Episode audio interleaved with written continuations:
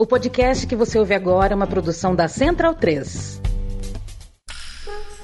Está no ar com Felipe Figueiredo e Matias Pinto, o Fronteiras Invisíveis do Futebol, o podcast que desvenda a geopolítica do planeta Bola.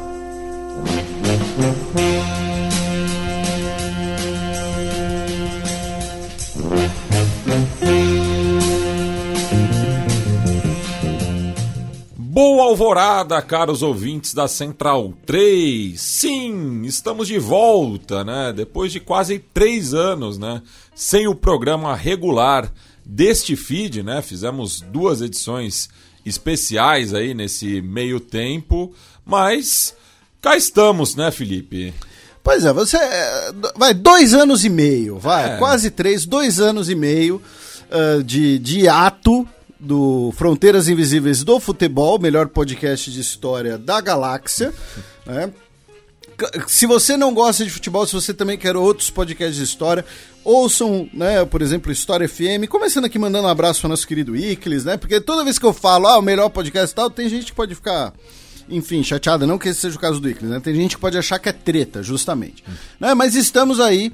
Ah, de volta com Fronteiras Invisíveis. Nesse tempo, como você mencionou, a gente teve até o especial do Maradona, né? E ah, esse é um programa de aquecimento de motores, retorno para a Copa do Mundo. O programa vai voltar né, à sua periodicidade regular de fato em 2023, mas a gente não podia passar a Copa do Mundo sem ter um, um Fronteiras aí para ouvir.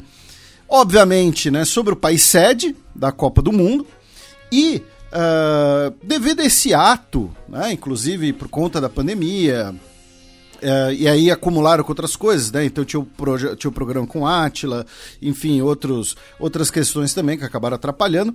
Mas aproveitar e pedir para os nossos ouvintes, que são os melhores ouvintes do universo, para divulgarem esse programa, né? Mandarem para as pessoas, postarem nos seus feeds, nas redes sociais, ele que está disponível em todos os agregadores de podcast e também com aquele aviso, né? Porque sempre tem uma pessoa que às vezes torce um pouco, fala, putz, é um podcast de futebol, um podcast tipo mesa redonda, lances da rodada. Não, é um podcast de história em que a gente usa o esporte como também um termômetro, como um demonstrativo dessas relações históricas em vários lugares, tá? Então, é muito bom estar de volta e, e já diria eh, o filósofo Kleber Bambam, tá saindo da jaula o monstro. É isso, né? Então, sem mais delongas, vamos aí conhecer a história, né, desse pequeno país localizado ali, uma pequena península localizada em outra península, que é o Catar.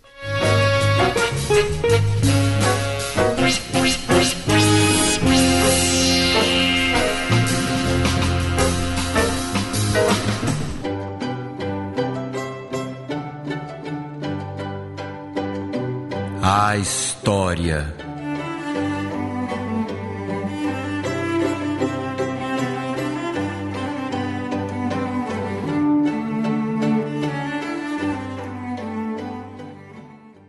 Bem, Felipe, a gente começa esse bloco, né, sobre a história catari, falando justamente sobre a nomenclatura e qual que é a grafia, né, mais adequada à língua portuguesa, né? Porque tem esse debate aí, né, se é com C ou com Q. Exatamente. É, o nome em português, né, a forma oficial utilizada pelo governo brasileiro e recomendada em gramáticas é a grafia com C, né? Catar de Vassi Catar mesmo, né? Do verbo. É. Mas o que acontece? A transliteração do árabe utilizada na grafia oficial do país usa o que, que também é a grafia utilizada em inglês. E aí, por conta disso, se tornou a mais popular. Né? É utilizada, por exemplo, pelas empresas catares, né? como a Qatar Airways. O próprio termo Qatari, né, às vezes é um, é um termo eh, que, que não é considerado tão preciso, né, porque teoricamente o gentílico de Qatar, do Qatar é catariano, né, só que é feio pra caramba. Né? Ah, ah, então, o, Qatari tem gente que usa, tem gente que diz que é errado, que seria ali um, um neologismo, enfim. Mas o fato é, a grafia é com C. Mas a com Q se tornou muito conhecida porque, repito, é a transliteração usada pelo próprio país e a grafia do inglês, que também é usada, por exemplo, na arte oficial da Copa do Mundo. Né? Então, o nosso programa vai vir com título com C, mas não estranhe, tá? É, é, a gente vai usar a grafia, né, a grafia oficial do nome do país. E você falou da questão da península, né, Matias? Isso, de certa forma, acaba ajudando um pouco, né? Porque o Catar, ele ocupa a península do Catar, que é ligada à Península Arábica, né? O Catar ali é um, é um galo, na, na, na, Península Arábica. A Península Arábica deu uma topada, criou um galo e é a Península do Catar. Por outro lado, tem uma coisa que a gente sempre comenta no, nos Fronteiras Invisíveis, sobre a história dos países, história nacional, que muitas vezes essa história ela é construída né? Você tem a construção das histórias nacionais. Então, no caso do Brasil, né, a fundação do Instituto Histórico Geográfico Brasileiro durante o período monárquico, para criar uma identidade nacional, uma história oficial. E ela muitas vezes ocorre de trás para frente, que não é um processo exatamente muito científico. Né? Então a gente sempre fala que essas fronteiras né, justamente são invisíveis, elas são mais, são mais fluídas. No caso do Catar, mais ou menos não. Porque como é uma península, tem uma delimitação geográfica ali muito clara. Então, o território do Catar, como conhecemos hoje, é mais ou menos homogêneo por toda a sua história. Ao mesmo tempo, e aí algo interessante também da gente citar para o nosso ouvinte, é que na, na antiguidade, na, na, era, na era do bronze, mesmo antes né, da, da, da era do bronze, então, por exemplo, na era neolítica, nós não tínhamos grandes assentamentos ali. Tá? Não tínhamos grandes presenças humanas. E posteriormente, né, quando nós já passamos a ter maior presença uh, humana, é, ainda assim não eram grandes centros. Né? Uh, vamos comparar ali com, por exemplo, né, relativamente perto do, do Catar, nós temos Fars na Pérsia, nós temos a Babilônia, temos Bagdá posteriormente. Então, nós não temos uma grande disponibilidade de fontes, especialmente fontes escritas sobre o Catar. Muito do conhecimento que nós temos sobre o Catar, especialmente né, até parte do domínio persa, é devido à arqueologia ou tradições orais que foram transmitidas pelo tempo e foram registradas posteriormente. Tá? O que e aí nós temos uma questão muito interessante que é desde o início os assentamentos na península do Catar, e isso é mostrado pela arqueologia, eles eram ligados a duas atividades, basicamente. Primeiro, a busca por água potável, Inclusive, muitos desses assentamentos eram temporários, ocupados por grupos que migravam em busca de recursos. E segundo, a atividade pesqueira. Inclusive, nós temos o sítio arqueológico de Al-Daassa, que mostra uma grande estrutura com fornos e tal para curar e preservar os peixes, tá? E aí a gente tem uma outra questão quando a gente fala de falta de fontes. Quando eu falar, ah, os habitantes da península eram pessoas que estavam migrando, pessoas buscando água potável. Quem eram essas pessoas? Não sabemos, tá? Quando eu digo não sabemos, é a arqueologia indica que eram pessoas seminômades e fontes escritas de outros povos que fazem referência à região do Catar indicam que eram pessoas falantes de alguma língua semítica. Tá? É isso que a gente sabe. Inclusive, uh, vai ter, por exemplo, uma fonte do período helenístico, vai dizer que eles eram parentes dos cananeus, né, coisas do tipo. Mas o que a gente sabe é isso: eram pessoas seminômades falantes de uma língua semítica. Já na idade do bronze, a península do Catar começa a ganhar uma importância um pouco maior, como um importante ponto de parada para navios no Golfo Pérsico. Porque, como ela é essa península né, que, que entra no Golfo Pérsico, digamos assim, pensando na, na lógica do, do continente. E, e, só um detalhe, né, que é, os catarianos chamam de Golfo Arábico, né? Depois no próximo bloco eu vou até trazer uma polêmica em relação a isso. Pois é, Golfo Pérsico, é. Golfo Arábico. É. Mas é interessante você citar isso porque O, eu não sabia disso, tá? Alguns nossos ouvintes, geólogos tal, devem saber. Eu só fiquei sabendo disso é, é, estudando para esse programa. A formação do Golfo Pérsico é relativamente recente. Uh, o Golfo Pérsico ele é bastante raso. E a gente vai falar um pouquinho disso daqui a pouco. Uh, e mil, alguns milênios atrás, não é milhões de anos atrás, alguns milênios atrás, quando você já tinha, por exemplo, cidades uh, na região da Mesopotâmia, o Golfo Pérsico ele era muito menor. A terra seca avançava né, além do que ela avança hoje. O Golfo Pérsico ele passou por uma, uma enchente alguns milênios de anos atrás. Né? E isso favorece né, o comércio marítimo. E como o Catar, essa península né, que se projeta ao Golfo Pérsico ou Golfo Arábico, né, vai se tornar um importante ponto de parada para navios.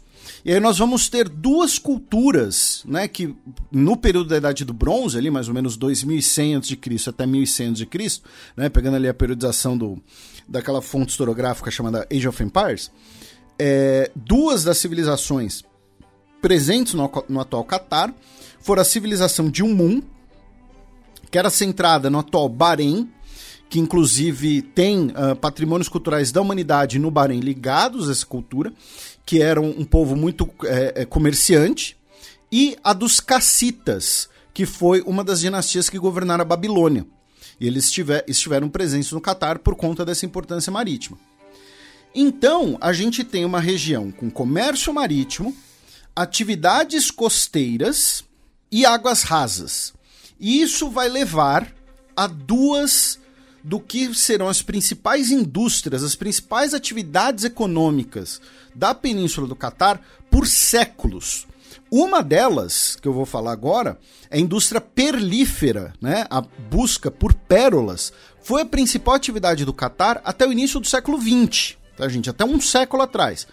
Desde a idade do bronze até um século atrás, a indústria perlífera era a principal atividade econômica. Por quê? Você tem essas águas rasas, né, que permitem que a, a, pessoa mergulhe né, em busca das pérolas, caçando as pérolas. Eram pérolas consideradas de muito valor, né, uh, pérolas de boa qualidade e que eram muito utilizadas no comércio mundial. A gente vai até falar de novo do comércio de pérolas pelo programa. E a outra atividade, ela é muito interessante também, eu não sabia disso, aprendi isso pesquisando por programa e pro Nerdologia de História, tá? Então vai ter dois Nerdologias de História sobre o Qatar também em paralelo, por conta da Copa do Mundo tal. Claro que os enfoques acabam sendo um pouco diferentes, que é a, ativ a atividade produção de tintura de tecido. Mas não é qualquer tintura. Tá? Os nossos ouvintes, né, a gente aprende lá na escola, né, que o Brasil tem esse nome por causa do pau Brasil, que era uma matéria, né? É uma, era uma, um, um material né, muito cobiçado para fazer a tintura vermelha. Vermelho como brasa. Né? Vermelho como brasa. Né? A gente já deve ter mencionado aqui um dos programas, enfim, alguns dos nossos ouvintes devem saber disso. Antigamente, a, no, pelo Mediterrâneo, a cor da realeza era o púrpura. Né? Uh, era a cor, por exemplo, do manto de Alexandre o Grande, era a cor uh, que só podia ser utilizada pelos imperadores romanos, a cor era regulada, tá? uma pessoa comum não podia usar tecidos púrpuras, ao ponto que depois se torna título no Império Bizantino, né, que era a continuidade do Império Romano, né, em que os descendentes do imperador eram chamados de porfirogênitos, ou seja, nascidos em púrpura, nascidos na realeza. E da onde vem essa valorização da, da, da, cor púrpura nos tecidos? Vem do fato de que era muito difícil conseguir a tintura desses tecidos. Né? Era o púrpura, muitas vezes era chamado de púrpura tírio, né? por conta do porto de Tiro na região do atual Líbano, antiga Fenícia, que era extraído né, dos caramujos do gênero Murex, da família Muricidae. E esses caramujos existem na península do Catar. Inclusive, você tinha um local que, antes de ganhar um nome árabe, era conhecido como a Ilha Púrpura, em que a principal atividade econômica era coletar né, os caramujos, a atual ilha de Alcor, tá? Coletar os caramujos, esmagá-los e fazer a tintura púrpura, que era caríssima. Tá? Então ela era vendida, era um produto muito cobiçado, até por, repito, ser associado com a nobreza. E é dessa cor que vem a cor atual da bandeira do Catar, que é um, é um vinho, né? um vermelho muito forte, ela não é exatamente um púrpura, é um púrpura desbotado, porque seria o púrpura produzido pelos caramujos da região, porque né, você vai ter tonalidades diferentes. E, e até adiantando né, um pouco o próximo bloco, em inglês, né, o, o apelido da seleção catariana, o Qatari, é Maroon, que seria, na tradução, é, um, esse púrpura, bordô, né, que aqui no Brasil o pessoal conhece mais como grená, né? Sim. É. Uh, e, mas, o, mas o apelido não tem a ver com a cor, o apelido tem a ver com o fato de que eles ouvem muito Maroon 5 ah. na concentração. e, enfim. Um abraço para o nosso ouvinte Adelevine. é, então, você tinha atividade da indústria perlífera e a atividade de produção de tintura púrpura como as principais atividades econômicas, junto com a pesca e o fato da península servir de ponto de parada. E aí, isso leva uh, uma questão muito interessante, que também vai ser um, um mote histórico da região, que é o Catar ele tinha essa, essas produções, ele servia de ponto de parada para navios, mas como a gente mencionou, ele não, não tinha grandes centros populacionais, não tinha grande população, então ele não era uma região, ao mesmo tempo, que valia a pena você dominar, que valia a pena, que, que justificava você deslocar exércitos ou mandar uh, representantes. Era uma região, basicamente, em que valia atividade comercial. Você parava o seu navio ali, falava: Ah, tem umas pérolas aí, vamos comprar, vamos fazer troca, ah, tem a tintura, vamos aproveitar, abastecer de água, pegar uns peixes e vamos seguir viagem. Então o Catar, ele, por boa parte da sua história, ele esteve submetido à influência ou ao domínio formal de vários impérios, mas raramente esteve sob o domínio direto desses impérios. Tá? Isso foi o caso né, do, com o Império Persa, com a Babilônia. A Babilônia, que é conquistada né, depois da conquista da Babilônia e do Império Persa por Alexandre o Grande, Alexandre o Grande determina né, o mapeamento de toda a costa do Golfo Pérsico após a morte dele, né, oficialmente, a costa oriental da Península Arábica vai ser parte do Império Seleucida. Nós temos evidências arqueológicas né, de uma pequena influência grega na região, mas também não teremos um grande domínio direto. Depois teremos o retorno né, da influência persa com os partas e com os sassânidas.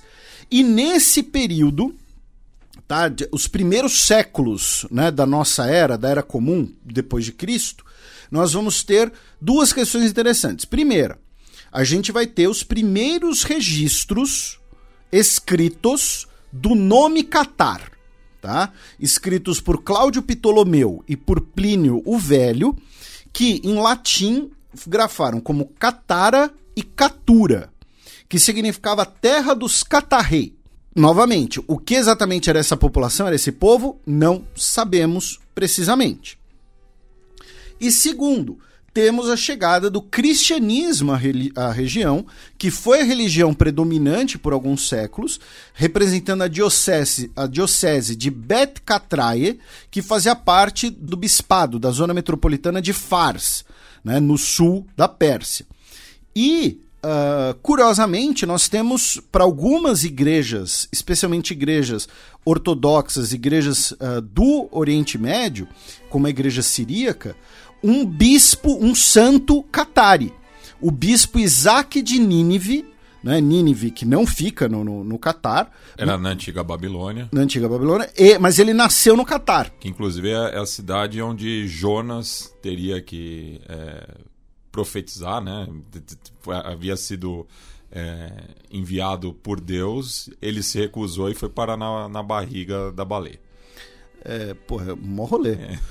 É, e, uh, então, assim, nós temos para algumas igrejas cristãs, especialmente ortodoxas, um santo nascido no Catar, o bispo Isaac de Nínive. E no século VII, logo no início né, do, do surgimento do Islã, o Islã chegou à região. E é, por alguns séculos, por mais ou menos dois séculos, o Islã e o cristianismo conviveram na região da Península do Catar. Uh, a conversão local, a adesão local ao Islã, se dá por um enviado do próprio Maomé, inclusive, né, como parte ali da Península Arábica. Né, esse enviado chamava Al-Allah al-Hadrami. Tá? Ele vai ser o enviado uh, de Maomé para as regiões da costa oriental da Península Arábica e o Catar também vai servir né, como uma das bases da conquista muçulmana da Pérsia, do Império Persa, também no século VII. Nesse período, nós temos a construção do forte de Murwab, cujas ruínas ainda existem, é, são, é um destino turístico conhecido dentro do Catar. E aí nós temos uma questão muito também interessante. Eu sei que eu falo muito isso porque, né, enfim, eu gosto, né, mas, uh, que, mas é uma coincidência interessante, porque hoje, justamente hoje, no dia que estamos gravando esse programa, dia 16 de novembro de 2022, uma quarta-feira, uh, viralizou, né? Muita gente compartilhou um vídeo, não sei se você viu, de corrida de camelo com um jockey robótico no Catar. Não, não, pois é. não vi. É e, distopia demais pra mim. Pois é, distopia demais. Só que o que acontece? Aí vai entrar uma coisa que, que você sabe, que a gente né, já mencionou. Uh, os, esporte, os, os esportes equestres são muito populares no Catar. Né? Uh, uh, os cavalos catares, né? as famílias, né? a família Altani, os sheiks têm cavalos. Com a chegada do Islã que nós temos a introdução do cavalo árabe no Catar. Né, o cavalo árabe, que é tido como uma das espécies, né, uma, um dos tipos mais nobres de cavalo, era uma montaria muito valorizada uh, para ser usada em batalha, inclusive. E para conjunto de equitação também, né? Na, enfim, na, na, prática, vou chamar esportiva, né? Mais lúdica. é, aquela coisa, né? O cavalo faz todo o esforço e a mochila dele que leva a medalha. É, mas uh, aí nesse período que nós temos a introdução do cavalo na península do Catar e o Catar vai se tornar um centro, né, um polo de criação de cavalos dentro do califado muçulmano. E aí é, repete-se um pouco uh, o que a gente mencionou sobre domínio indireto. Né? Uh, tanto o califado omíada quanto o califado abássida serão os governantes do Catar, né, serão uh, uh, os, os senhores do Catar, porém muitas vezes de maneira indireta. Tá? Você não vai ter ali uma ocupação muito forte, uma ocupação definitiva, normalmente contando com a cooperação dos mercadores locais e de lideranças locais. O que vai acontecer durante o califado abássida né, que é muitas vezes né, chamado na né, idade de ouro do Islã, né, quando a, a Bagdá se torna uma das cidades mais importantes do mundo, uh, o porto de Bassorá, né, ou de Basra, né, que fica bem no sul do Iraque, vai se tornar um dos portos mais movimentados do califado. E fazia comércio, fazia rotas com Índia e China né? Toda aquela coisa que a gente também vê na escola, né? Então, os produtos da Índia e da China chegavam, né, no, na região do Oriente Médio ou por caravanas que vinham pela rota da seda, ou por mercadores, né, que iam de navio, mercadores muitas vezes costeiros pelo Oceano Índico. Essas cargas eram carregadas pela Uh, pelo Oriente Médio até a costa do Mediterrâneo e de lá uh, você tinha o comércio com a Europa feito por mercadores genoveses e blá blá blá. Aquela coisa que a gente vê na escola. Nesse processo de intensificação do comércio marítimo, o Catar vai se tornar um importantíssimo ponto de parada e mais do que um ponto de parada, as pérolas do Catar vão ganhar muita importância para fazerem o comércio. Né? Então você extraía a pérola, você pegava as pérolas, uh, o, né, a pessoa que extraía vendia para o mercador, o mercador vendia para outro mercador, um, um, navegante no caso, que então levava essas pérolas para serem vendidas ou trocadas nas regiões da Índia e da China. E aí eles voltavam com as outras cargas e muitas vezes você tinha essas trocas. Então, em sítios arqueológicos no Catar já foram encontrados, por exemplo, porcelana chinesa, objetos de arte tailandesas e moedas da costa do atual Benin, para vocês terem uma ideia. Então, todo esse, todo esse comércio feito por mercadores árabes, né, e que no caso da costa do Benin incluía também pessoas escravizadas, né, esse comércio também feito com a costa oriental da África, com a Índia, com a China, fazia com que o Catar fosse um grande centro comercial nesse período. Então, isso é outra coisa interessante de ter em mente. O Catar sempre teve o comércio como uma das suas principais atividades. Tá? Nessa questão de você ter também domínios indiretos, né, você também vai ter uh, príncipes, governantes locais cobiçando o domínio da região, cobiçando maior autonomia dentro do califado. No caso do Catar, o reino local né, mais significativo foi o reino de Hormuz. Né? Lembrando, o Estreito de Hormuz é o gargalo do Golfo Pérsico ou Golfo Arábico. Né? O antigo reino de Hormuz reúne mais ou menos o que hoje é Omã, é, Emirados Árabes Unidos e parte ali da costa oriental da Península Arábica, incluindo o Catar. O reino de Hormuz dominou o Catar de 1320 até 1507, quando eles foram, depois de derrotados em batalha, serem forçados a serem vassalos de Portugal. Lembrando, Portugal esteve muito ativa no sul da, da Península Arábica, construiu fortes na região. Uh, a palavra mascate né, vem da capital de Oman, inclusive para comerciante, né, mascate sinônimo de comerciante. No caso específico do Catar, nós não tivemos uma presença portuguesa, pelo menos que não é detectada, não é vista na arqueologia. Nós não temos, por exemplo, um forte português construído no Catar. Então, muito provavelmente também foi um domínio indireto. Nas, uh, esse domínio que começou nas campanhas do Alfonso de Albuquerque, né, que é um dos, um dos exploradores, conquistadores portugueses mais conhecidos desse período. A partir do século XVI, até meados do século XIX, aí a gente vai ter outro tom na história do Catar, tá? Que é a, a disputa tripartite. O que, que eu quero dizer com tripartite? Né? De um lado, você vai ter as forças locais, tá? Em uma das pontas do triângulo. Essas forças locais vão variar, como a gente vai ver. Na outra ponta, nós vamos ter o Império Otomano, que, lembrando, o Império Otomano, além de ser um império que dominava outras regiões, enfim, um império territorial, também era o califado. Às vezes as pessoas não fazem essa conexão porque, né, você, ah, tem o califado Omíada, tem o califado Abássida, aí tem o califado Fatímida, e aí depois não tem mais califado. Não, o Império Otomano reivindica para si o califado e o sultão otomano era o califa do Islã. Então, eles reivindicavam o governo dos territórios que foram parte do califado e tinham população muçulmana.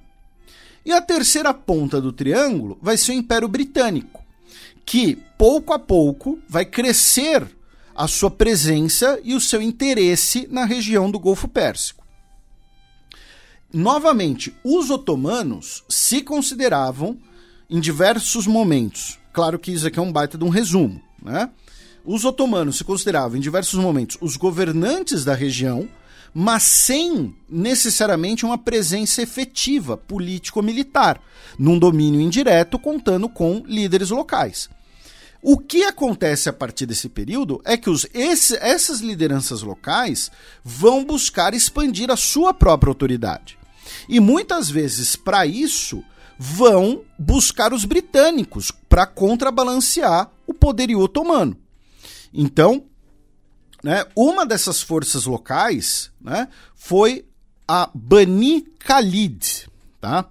Bani significa casa, né? É, literalmente descendentes de, mas significa algo como casa de. Sabe quando vocês assistem lá Game of Thrones? E tem casa de Targaryen, casa de não sei quem. Então, é isso. Bani Khalid seria a casa de Khalid, descendentes dos Khalid, que era uma confederação de tribos árabes que estava presente na região e é sucedida pelos Bani Utbah, que incluía a tribo Al-Khalifa, né, a tribo dos Califa. No caso aqui, um, um, nome familiar, não é o califa do Islã, não é o título, é um nome familiar. E eles vão consolidar a cidade fortificada de Zubará, que fica na costa, que vai ser o principal centro comercial do Golfo Pérsico no século XVIII e início do século XIX. As muralhas de Zubará hoje são o único patrimônio cultural da humanidade que existe no Catar. É, muitos mercadores migraram para a região, vindo do, do antigo da, da, cidade portuária de Bassorá, de outras regiões. Ela vai se tornar esse grande centro comercial de pérolas e a família Al-Khalifa, parte do Bani Utbah, vai aumentar o seu domínio na região e vai passar a governar o Catar e o Bahrein de forma unificada. É a família que hoje, até hoje, governa o Bahrein, ah, desde meados do século XVII. Por isso, inclusive, que as duas bandeiras têm um desenho muito similar. A do Bahrein é vermelha, a do Catar né, é, é púrpura, vinho, grená, com aquele serrilhado perto do mastro. A origem do serrilhado é possivelmente para cada ponta representando uma das tribos do Bani, tá? Possivelmente. Hoje, é claro, existem, né? Sempre tem uma interpretação oficial, então é, é pra, pra porque o branco significa vi, vi, a paz, enfim. Mas o serrilhado seria uma maneira né, de, de destacar o número de tribos dentro do Bani. É uma possível interpretação. Tá? Nesse mesmo período, dos séculos 16 e 17 até meados do século 19, outras forças que tentaram governar a região foram os persas, o sultão de Mascate e os wahhabitas do deserto árabe. Vamos lembrar, o arabismo, né, hoje, é uma vertente uh, extremista, uh, extremista, né, talvez puritanista, digamos assim, do Islã. Tá? Puritano não no sentido do cristianismo, tá? no sentido de interpretação literal dos textos religiosos. Os wahhabitas, eles surgem como um grupo religioso, mas também como um grupo político. Até porque, no caso do wahhabismo, isso é quase indissociável muito influente dentro da Península Arábica, né, especialmente ali no reino, no reino de Ned, né, NEJD, que a gente, lembrando, nós temos um Fronteiras Invisíveis sobre a história saudita, né? E Uh... Que, que, inclusive foi feito é, por conta da última Copa do Mundo, né? O pessoal até falou, é, brincando, acho no, no Twitter, né? Que a gente fez por conta do jogo de abertura da última Copa. É, e no programa a gente fala que provavelmente seria o pior jogo de abertura é, de uma Copa do Mundo até Catar e Equador. Está dizendo então que o Equador é. Você está criticando uma seleção latino-americana? Ah, rapaz, vamos dizer que. Olha, pois eu. Assim, claro, a gente vai descobrir daqui a alguns dias, mas. Rússia e Arábia Saudita é pesado. No Equador ainda tem um outro que sabe jogar bola. né? O, o, o craque da Rússia era o Dzuba, aquele desengonçado lá, enfim. Uh, e o, o sultão de Mascate, junto com grupos wahhabitas, né, tentam controlar a região do Catar.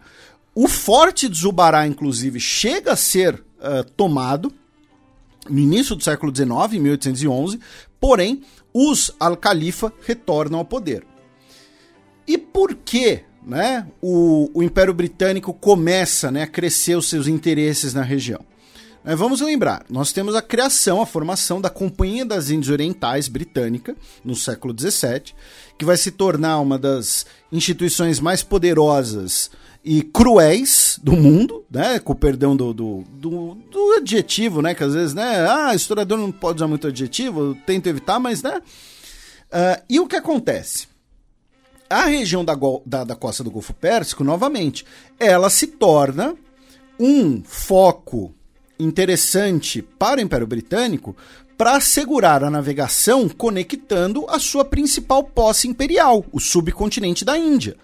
Então, você impedir, por exemplo, que piratas operassem na costa da Arábia e no Golfo, uh, você garantir portos né, amistosos, né? Uh, uh, lembrando, né, em 1808, aqui no Brasil, nós temos a abertura dos portos às nações amigas. Né, então, você garantir portos amigáveis para os navios britânicos. Então, nós temos o início de uma série de acordos que eram assinados entre o Império Britânico ou a Companhia das Índias Orientais, que era, né, na prática, o Império Britânico, e as lideranças da costa do Golfo Pérsico, né, especialmente, uh, uh, enfim, cheques regionais. Pelos acordos, em linhas gerais, os britânicos reconheciam aquele governo local, ofereciam garantias de defesa e de assistência militar, em troca podiam utilizar os portos, explorar comercialmente os portos e economicamente a região, transformando esses locais em pequenos protetorados. Em 1820, né, é assinado o primeiro deles, né, o primeiro desses acordos, e que foi um acordo grande envolvendo diversos atores, uh, o Acordo Geral Marítimo de 1820, e que usa o termo, olha só, gente, vai consagrar o termo Costa da Trégua, no sentido trégua de você agora não terá hostilidades, uh, não terá atividade pirata, os estados locais se comprometem a acabar a pirataria, a acabar o comércio de pessoas escravizadas também. O Bahrein assina esse acordo e, como parte do Bahrein, estava o Catar. Ou seja, em 1820, o governo britânico né, reconhece o Catar como posse do Bahrein. Em 1825, um relatório né, do, uh, dentro do, do, do, Ministério de Relações Exteriores britânico vai dizer que o Catar não tinha uma autoridade central, está, era governado por sheiks mercantes locais. Isso daqui é muito importante, tá? Nesse período, a principal cidade da península, as principais cidades da península seriam Al-Huayla, Furavit e Albida. Aí algum ouvinte nosso pode falar, poxa, mas e, e, e Doha? Doha não existia como cidade. Doha era uma parte né, de Albida, todas elas localizadas na costa oriental da península, por conta das rotas marítimas. Era da onde os navios estavam vindo, né, vindo pelo, pelo Estreito de Hormuz, vindo do, do Oceano Índico. Uh, em 1821, a Companhia das Índias Orientais, alegando que não estavam cumprindo o acordo, realiza um ataque punitivo à cidade de Albida, tá? destruindo parte do porto, por uma punição à presença de piratas e de pessoas escravizadas, especialmente da África Oriental, que eram uh, comercializadas por mercadores árabes. Tá?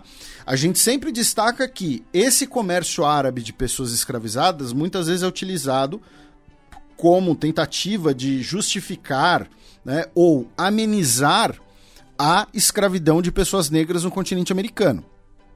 É, são co contextos diferentes e tem uma nerdologia sobre isso também, recomendo que vocês assistam. Chamada Origem da Escravidão no Brasil. Tá? Assistam. Se não assistir, tudo bem, não tem problema. Só não, não vem me pentelhar se você não assistir, tá?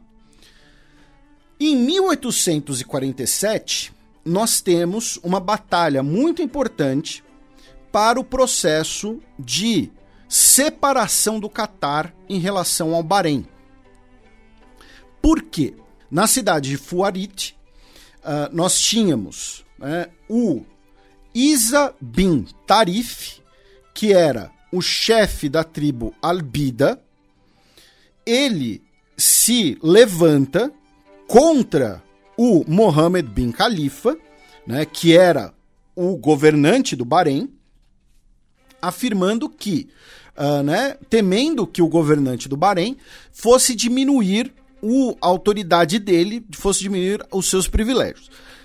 Usando uma analogia, usando dois termos europeus, tá? Uma analogia, mas que é mais familiar para vocês, porque a gente vê isso na escola, é como se nós tivéssemos um vassalo falando: olha, o meu suzerano, o meu rei, quer tirar os meus poderes.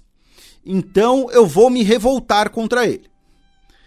Também existiu o fato de que o Mohammed bin Khalifa chegou ao trono do Bahrein depondo o irmão dele, o Abdullah bin Ahmed bin Khalifa. E o irmão dele estava residindo nem, uh, uh, no Catar, na região do Catar, justamente em Albida, governada pelo Isa bin Tarif. O rei deposto do Bahrein, com o Isa bin Tarif, articulam uma aliança com os Wahhabitas, tá? E falam: vamos encher o atual líder do Bahrein, o atual rei do Bahrein, de porrada, tá? O Mohammed bin Khalifa, então, escreve uma carta para o comandante do Esquadrão Naval Britânico no Golfo Pérsico. O comandante do Esquadrão Naval Britânico responde: Olha, não entrem em guerra, não façam nada, e se navios forem utilizados para guerra, a gente vai capturar o navio e vai interferir. O Mohammed bin Khalifa, então, é, culpa o Isa bin Tarif e os seus aliados por quererem criar uma guerra, tá? E aí chega uma nova carta escrita por um agente é, diplomático britânico para o esquadrão naval, falando: olha, os caras estão indo para porrada, tá? Os caras estão indo para guerra e a culpa da guerra é do Mohammed bin Khalifa. Ele fala que a culpa da guerra é do, do, do rei do Bahrein. Então, agora nós temos o Isa bin Tarif e os seus aliados, eles realizam um ataque na, na região de Furavit, como eu mencionei, Furait, em 17 de novembro de 1847. Porém, as forças do Isa bin Tarif são derrotadas. Olha só. Como consequência disso, o Mohammed bin Khalifa ele ataca Albida, né? a, a principal cidade do Catar, destrói parte da, da cidade, é, parte da população é tomada como prisioneiro e enviada para o Bahrein, tá?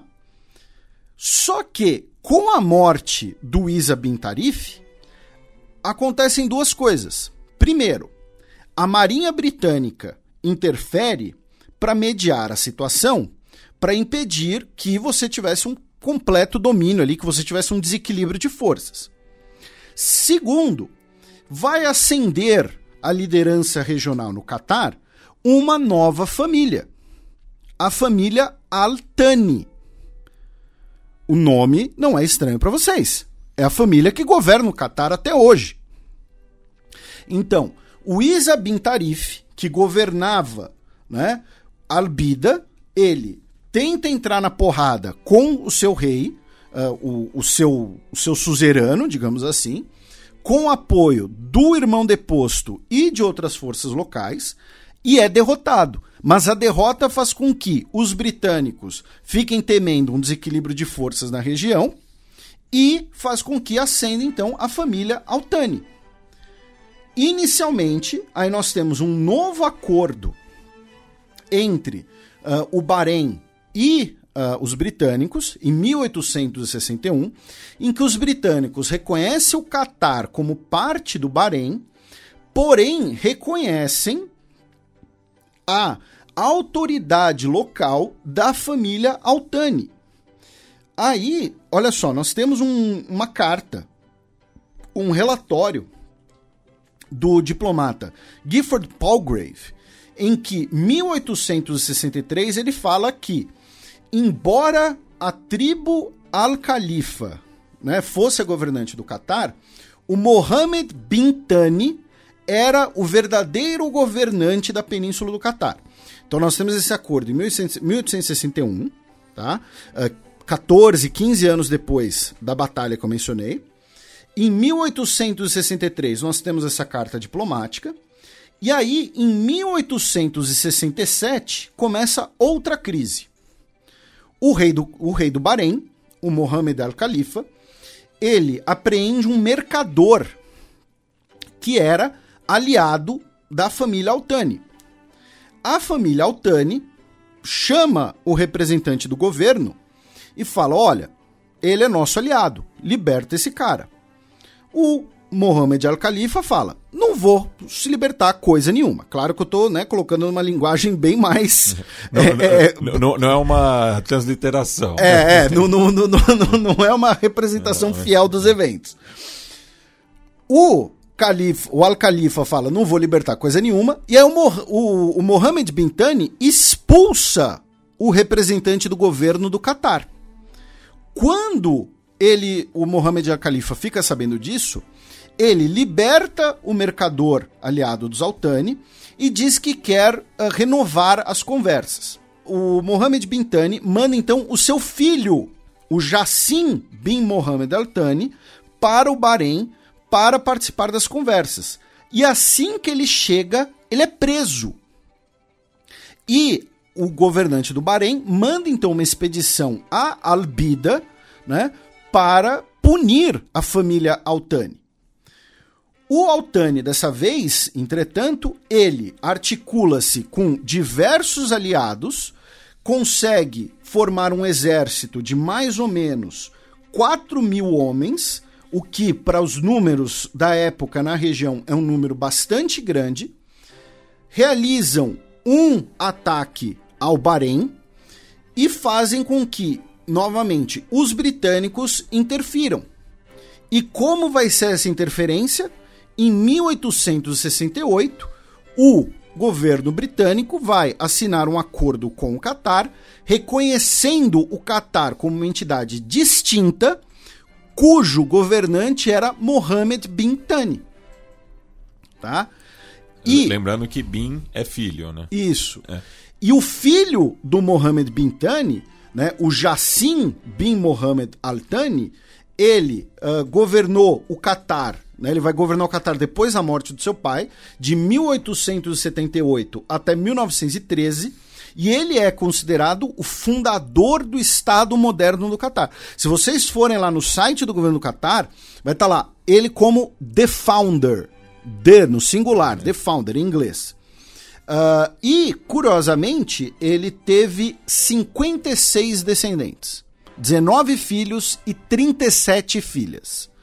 Tá? Então, assim, eu posso não ter filhos, porque assim, a, a, a, o que seria minha parte na, na, na, na, na continuidade humana, ele fez. E falando um pouco mais sério, vejam que em ambas as circunstâncias, eu mencionei assim, que a família Altani buscou aliados para a guerra, né? convocou aliados, fez alianças para a guerra. Porque, novamente, eles eram mercadores. A atividade histórica do Catar é atividade mercantil. Não é como as tribos, né? Por exemplo, a tribo Al-Khalifa, né? Os outros banis que estavam mais conectados, mais tinham maior, é, um histórico maior de atividade bélica, por exemplo. Uh, então, por isso que eu falo, ah, eles tinham que procurar aliados e tudo mais, porque eles eram uma família mercadores. E isso, olha só como é curioso, fazia com que eles fossem vistos, às vezes, como fracos, né? porque eles dependiam dos outros para lutar. Né? Eles precisavam, como eu disse, fazer aliados e muitas vezes essas alianças eram na base de, de benefícios comerciais, pagamentos, enfim. Mas o fato é, antes você tinha né, esse grande domínio do Catar, que tinha conflitos internos entre quem estivesse governando o Catar e os governantes do Bahrein, e os britânicos foram progressivamente explorando essa divisão para criar uma distinção entre Bahrein e Catar, com duas famílias separadas governando. E essa eh, essa origem comum, repito, pode ser visto hoje no fato de que as duas bandeiras são muito similares. Bem, agora a gente passa para o segundo bloco, né, que é o mais esportivo, para falar sobre o futebol no país da falcoaria.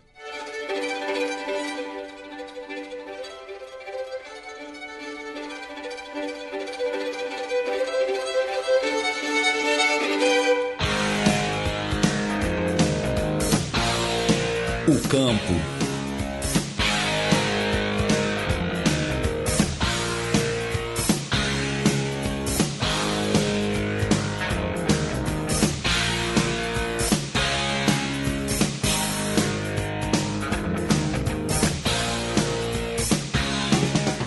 Bem, Felipe, É, e conforme a provocação que eu fiz no encerramento do bloco anterior, né, estamos falando de um país com quase nenhuma tradição futebolística, né?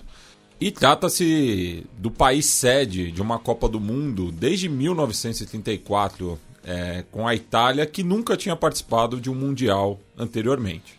E assim, uma coisa é você nunca ter participado de um Mundial quando você está no segundo. No segundo, é. Porque a, a, a, Itália não quis cruzar o Atlântico, mas é, desde então, né, to, todos os países que sediaram a Copa do Mundo pelo menos uma vez já tinham participado do torneio por méritos próprios, né? É, participando da, das eliminatórias, enfim, mesmo é, Japão e Coreia do Sul, né, que foram os primeiros a sediarem a Copa do Mundo no continente asiático, já tinham conseguido a classificação em campo, é, com perdão do trocadilho, né?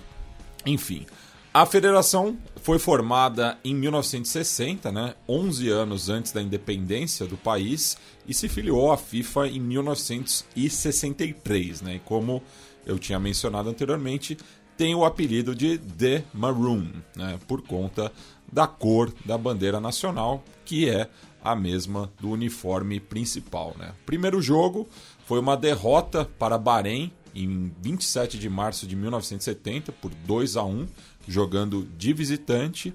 E a primeira vitória demorou mais quatro anos para acontecer, quase exatamente quatro anos, né? em 22 de março de 1974, batendo o Oman em jogo realizado no Kuwait. Esse que foi o 16 jogo da seleção Qatari. Né? Então esperou aí né, é, mais de 15 partidas para comemorar pela primeira vez. E o curioso, Matias, antes de você seguir com os retrospectos, né, é que a gente sempre comenta né, que o, o futebol ele acaba se tornando um fenômeno mundial muito devido ao Império Britânico, né, com os marinheiros, ferroviários, enfim. E o Catar acaba sendo um caso também desses, mas é um caso um pouco diferente, porque Uh, segundo o site da, do Ministério dos Esportes do Catar, a origem do futebol no país se dá com trabalhadores da indústria petrolífera. Aí. Na década de 1950, britânicos né, que introduziram o futebol no país. Isso. A maior vitória foi por 15 a 0 contra Butão, em 3 de setembro de 2015. Também que o Antero Greco e o Paulo. Soares não estão no aqui. Não, não vai, vai, colocar uma, pode colocar uma vírgula sonora? Pode, do, do, pode. Do, o botão, o botão. É, em jogo realizado em Doha, é, há sete anos. E a maior derrota foi para o Kuwait, em 1973, naquela sequência histórica né, na qual o Qatar estava em busca da sua primeira vitória, jogo esse realizado na capital do Kuwait, né? Acho o seguinte, se você perde 9 a 0 do Kuwait, você não pode sediar a Copa do é, Mundo. É, Nunca. É, cancela, cancela. Enfim, o, atualmente o Qatar ocupa né, a 50 posição no ranking da FIFA, sendo o quinto melhor país asiático ranqueado. Né? A posição média desde o começo do ranking é a octagésima posição e a maior posição alcançada é a quadragésima segunda, né? A gente vai falar mais da seleção feminina posteriormente, que é a centésima trigésima nona melhor seleção do mundo, né? E falando né, em jogos realizados no país, e cabe lembrar né, que o Catar é menor do que o estado de Sergipe, que é que é o menor estado do país, excetuando, obviamente, o Distrito Federal. A maioria dos jogos foram realizados é, na capital, Doha, mas cabe lembrar que tudo faz parte da região metropolitana de Doha. Né? Então, é, foram 251 jogos na capital, 4 em Al Rayyan, 3 em Al Waqa e 3 em Al Khor. Perdão pela pronúncia do árabe. É, conforme dito, né, o Qatar nunca disputou a Copa do Mundo e a primeira eliminatória é, que eles tentaram a sorte foi ao Mundial de 1978, realizado na Argentina. Né? Em jogos por esta instância, Foram 108, obtendo 50 vitórias, 22 empates e 36 derrotas, né? marcando 178 gols e sofrendo 110. Né? Nas últimas eliminatórias, chegaram pela primeira vez aos grupos finais. É, a Confederação Asiática faz dois hexagonais. É, no qual os dois melhores é, se classificam diretamente para a Copa do Mundo e os terceiros colocados fazem uma é, eliminatória entre si para ver quem disputará a repescagem intercontinental. Né? E é, o Qatar acabou ficando em último no seu grupo com sete derrotas em dez jogos. Né? Na Copa Asiática, é, eles disputaram 12 possíveis entre 1976 a 2019. O país jogou a fase final em 10, oito se classificando em campo e duas como país sede, em 1988 e 2011, e vão sediar ano que vem também a próxima edição do torneio. Né? E até é, a edição anterior, em 2019, o melhor resultado havia sido as quartas de final em duas oportunidades, em 2000 e 2011, quando terminou na oitava e sétima posição respectivamente. Né? Em 1984 e 1988 acabaram oficialmente em quinto, mas em ambos sendo eliminados ainda na primeira fase. Eram dois grupos de cinco, os dois primeiros avançavam para a semi. E em 2019 veio o grande título, né? quando conquistou a Copa Asiática, ganhando todos os sete jogos, com 19 gols a favor e apenas um contra na final, quando já ganhavam por 2 a 0. Né? Na primeira fase, despacharam o Líbano por 2 a 0, 6 a 0 na Coreia do Norte e 2 a 0 nos rivais sauditas. Oitavas de final, 1 a 0 é, no Iraque. Quartas, 1 a 0 na Coreia do Sul, que é uma das principais seleções asiáticas. Na semi, 4 a 0 nos Emirados Árabes Unidos, que eram os donos da casa e outro grande rival do Catar. E na final, bateram o Japão por 3 a 1. O Almoez Ali fez nove gols, sendo recordista em uma só edição da Copa Asiática, e o Akran Afif deu 10 assistências, outro recorde também em apenas uma edição da competição, né? E emplacaram oito jogadores na seleção do torneio. Outras competições, né, que a, a seleção Qatari costuma é, disputar, né, é a Copa Árabe é, no qual se classificaram três vezes, né, em 1985 chegando ao quarto lugar, em 1988 foram vice-campeões, em 2021 é, chegaram à terceira posição. Nessas últimas edições foram o país sede. Também tem a Copa do Golfo, que disputam desde 1970, sediaram em quatro oportunidades, 1976, 92, 2004 e 2019 Ganharam três vezes, em 92, em 2004 e 2014, além de serem vices em quatro oportunidades. E ainda tem os Jogos Pan-Arábicos, né, que disputaram duas vezes, em 1999 e 2011, sem destaque. Né. Mais outra competição regional, né, que isso é comum na Confederação Asiática de Futebol, né, porque você tem a West Asian Football Federation Championship, no qual eles disputaram duas vezes, em 2008 e 2014, sendo campeões nessa última. E nos Jogos Olímpicos se classificaram duas vezes, em 1984, ficaram em último no grupo, na edição de Los Angeles, e em 1992 avançaram até as quartas de finais, quando perderam para a Polônia nos Jogos de Barcelona. Né? E falando né, da, agora de outras modalidades olímpicas. É, em 1992, o Qatar teve a sua primeira medalha, o bronze conquistado pelo Mohamed Suleiman, que é somali de nascimento, que ganhou essa medalha na, nos 1.500 metros no atletismo.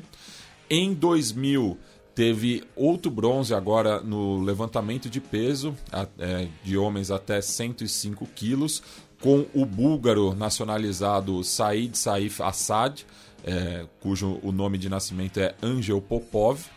Daí tivemos as primeiras medalhas é, conquistadas por atletas nascidos no país, né?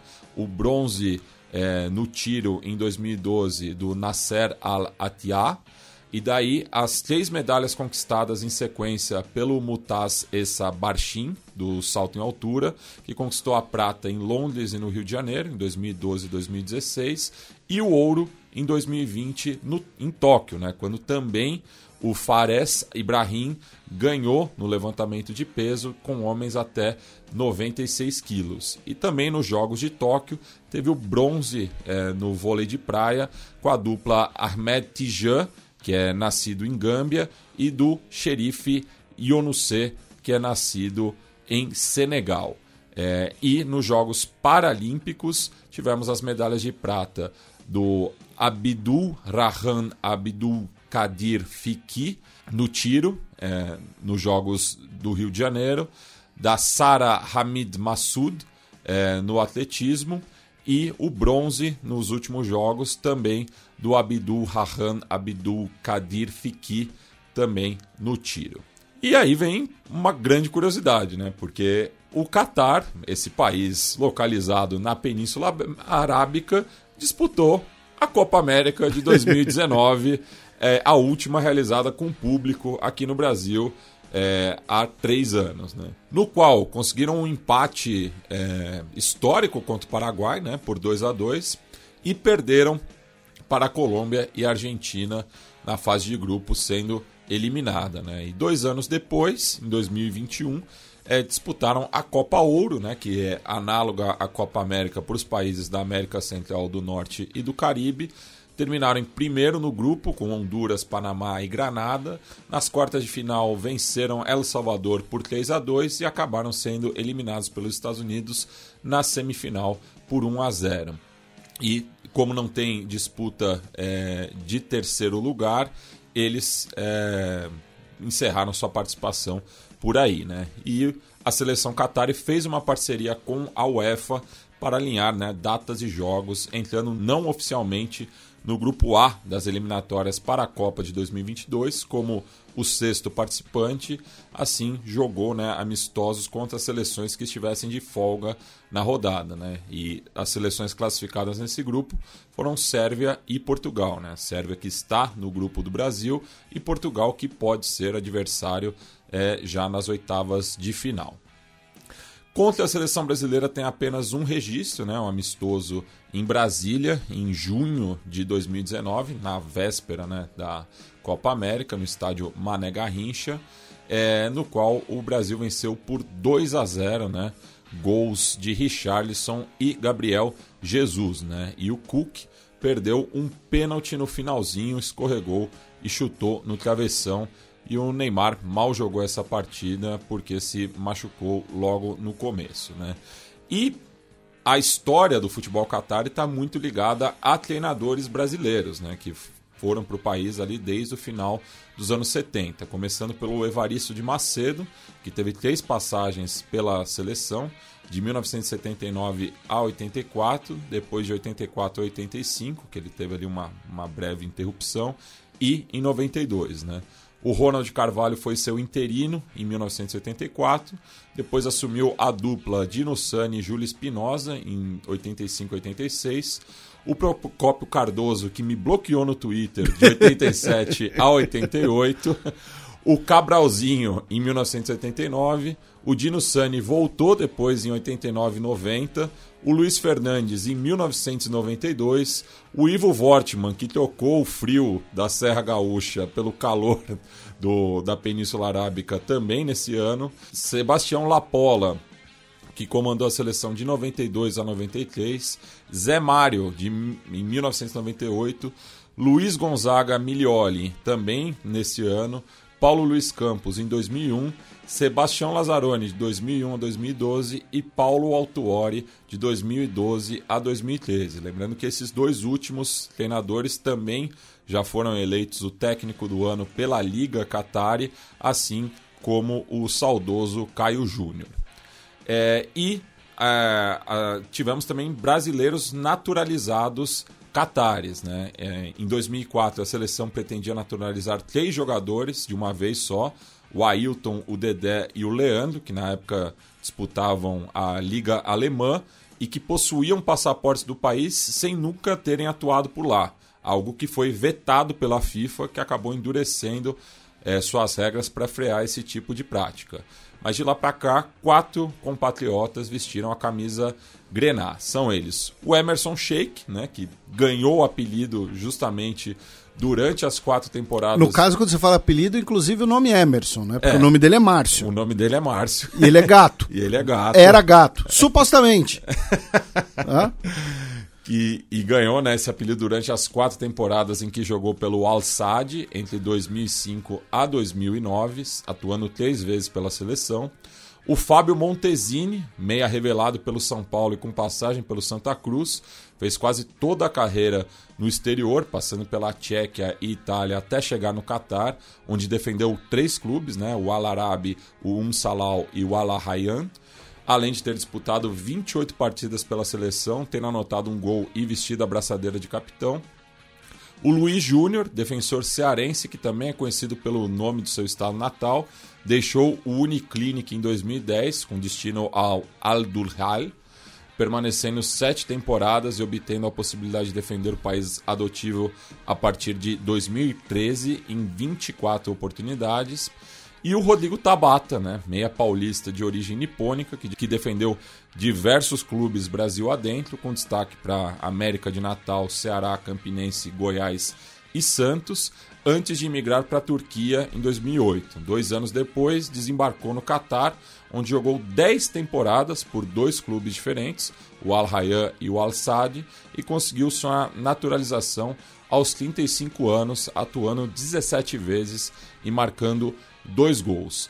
E entre os jogadores naturalizados, acho que o, o, o mais destacável é o uruguaio Sebastián Soria, é, que jogou pela seleção Qatar durante 10 anos, tendo atuado em 123 partidas e marcado 39 gols. Ele que jogou em cinco clubes diferentes do país depois que deixou o Liverpool de Montevideo no começo do século. Entre as rivalidades mais destacadas, né, temos ali os países é, da Península, né, Arábia Saudita, que é, foram 39 jogos, 8 vitórias, 14 empates e 17 derrotas. O Bahrein, que foi o primeiro adversário, também 39 jogos, 8 vitórias, só que 13 derrotas e 18 empates. Kuwait, 38 jogos, 3 vitórias, 20 derrotas e 5 empates. Oman, 34 jogos, 20 vitórias, 9 empates e 5 derrotas. E daí saindo um pouco né, para o resto é, do continente, temos o Iraque com 32 jogos, 12 vitórias, 8 empates e 12 derrotas, aqui o, o mais equilibrado. Os Emirados Árabes Unidos, é, no qual o Qatar leva vantagem por 14 vitórias contra 10 derrotas e 7 empates. O Irã, né, que é talvez o adversário mais forte ali da região, com 22 é, partidas, 3 vitórias, 4 empates e 15 derrotas. E a Jordânia com 16 jogos, 10 vitórias, 2 empates e 4 derrotas. Temos a China também, né, que é, foram vários enfrentamentos, pensando que fica do outro lado do continente. Foram 19 jogos, 6 vitórias, 6 empates e 7 derrotas. Né? Falando agora dos principais jogadores catares, temos é, o artilheiro histórico que é o Mansur Mufat, com 42 gols em 81 jogos. Ele que se aposentou em 2001 com 45 anos e passou mais de 20 anos no Al Rayyan, sendo campeão nacional em seis oportunidades e artilheiro do principal campeonato local em sete delas. Né? Como é que a gente vai chamar o campeonato Qatari? Altanizão? Altanizão. Eu, o Falcãozão. Falcãozão. Falcãozão é uma boa. É. Altanizão, eu não sei. Nosso ouvinte que, que escolha no, qual vai ser o nome do Campeonato Qatar. É, e tivemos é, artilheiros brasileiros também do Campeonato Qatar. Né? O Marquinho Carioca, na temporada 89-90 e também 93-94 o Cláudio Prates na temporada 97-98, o Sony Anderson, né, de passagem por Lyon e Barcelona em 2004-2005, o Araújo, né, ex-Goiás, é, passou pelo Cruzeiro também, que é, quebrou o recorde do Gabriel Batistuta é, na liga local, anotando 27 gols na temporada 2007-2008, o Magno Alves, o Magnata, que foi artilheiro no campeonato seguinte, assim como o Caboré em 2009 e 2010, fechando com o Adriano, é, que passou pela Portuguesa Carioca recentemente, na temporada 2011-2012. E o Juninho Pernambucano foi eleito o melhor jogador do ano em 2010, assim como o Rodrigo Tabata em 2012. Né? É, temos atualmente o Almoés Ali, com 42 gols em 85 jogos, que deve passar o Mufat é, em breve. Né? Ele que é nascido no Sudão, ainda jovem, rodou por Bélgica, Áustria e Espanha, antes de voltar em 2016 para o Catar. Desde então joga no Al Duhal, já tendo conquistado sete títulos pelo clube. Né? E ele é um dos dez jogadores que foram convocados para a Copa do Mundo de 2022 que nasceram fora do país. O jogador com mais partidas é o Hassan Al-Haidos, ainda na ativa, que tem 169 jogos e 36 gols. Logo em seguida vem o Abdel Karim Hassan, com 130 jogos e 15 gols. E o Kalfan Ibrahim, com 90 jogos e 21 gols. E o melhor jogador da história do Qatar é o Akram Afif, é, atacante de 25 anos, que ainda na base foi para a Europa, passou dois anos no Sevilha, se profissionalizou na Bélgica e passou pelo Sport Rijon antes de voltar ao país natal em 2018 para defender o Al-Sadd, onde está até hoje. Né? Durante alguns anos foi do Vija Real, mas nunca defendeu o clube, acabou sendo sempre emprestado e é o jogador mais valioso da história do país, tendo sido avaliado em 4 milhões de euros, sendo também o melhor jogador e líder de assistências na Copa Asiática, é, da qual eles foram campeões. E atualmente né, temos dois treinadores é, europeus que passaram pelo Qatar, Félix Sanches, que é o treinador da seleção desde 2017, mas antes passou pelas categorias de base, além de ter treinado ah, as inferiores do Barcelona, e o Xavi Hernandes, né, o atual treinador do Barça, que foi levado para o Catar para jogar seus últimos anos da carreira e depois iniciar sua trajetória como treinador por lá, ajudando das duas formas no desenvolvimento do futebol local. Ao todo, ele passou seis anos no Al Sadd, ganhando quatro títulos como jogador e sete como treinador.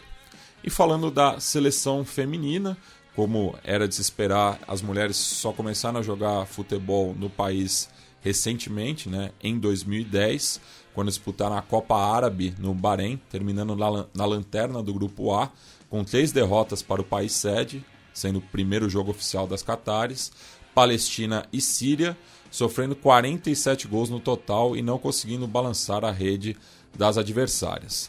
A primeira vitória veio dois anos depois em um amistoso disputado em Doha contra as Maldívias, já sob o comando da treinadora alemã Mônica Stab, atual técnica da seleção feminina da Arábia Saudita. Já em 2014, as Grenás participaram do torneio regional da Ásia Ocidental, ficando novamente na última colocação do seu grupo, atrás de Jordânia, Palestina e Bahrein, e desde então não disputaram mais nenhuma competição oficial, né? somente as fases eliminatórias. Entre os clubes, o mais vitorioso é o Al Sadd, que é um distrito da capital Doha, é, que é o time mais é, vencedor do país, né, sendo conhecido como Al Zain, é, que é o chefe, inclusive sendo o único a ter vencido por duas vezes a Champions League asiática. Né, conseguiram em 1989 e em 2011 com o Jorge Fossati como treinador, né, que passou pelo Inter no ano anterior, é, levando o Colorado até a semifinal quando foi substituído pelo Celso Rotti. O Celso Rotti é campeão da Libertadores, mas né, foi ele pegou o seminário pronto e apresentou o finalzinho. É, pois é, só colocou o nome na capa, né? O clube também é o de maior sucesso nacional, tendo 15 ligas e 18 copas, né? Que a liga é a Qatar Stars League, também conhecido como Q League, e a Copa é a Emir Cup, né? E eles são os atuais campeões em ambos, né? Além de outros títulos de menor destaque, né? Temos ainda outros clubes vencedores, como o Qatar Sport Clube, que conquistou oito ligas, a última em 2003, e oito copas.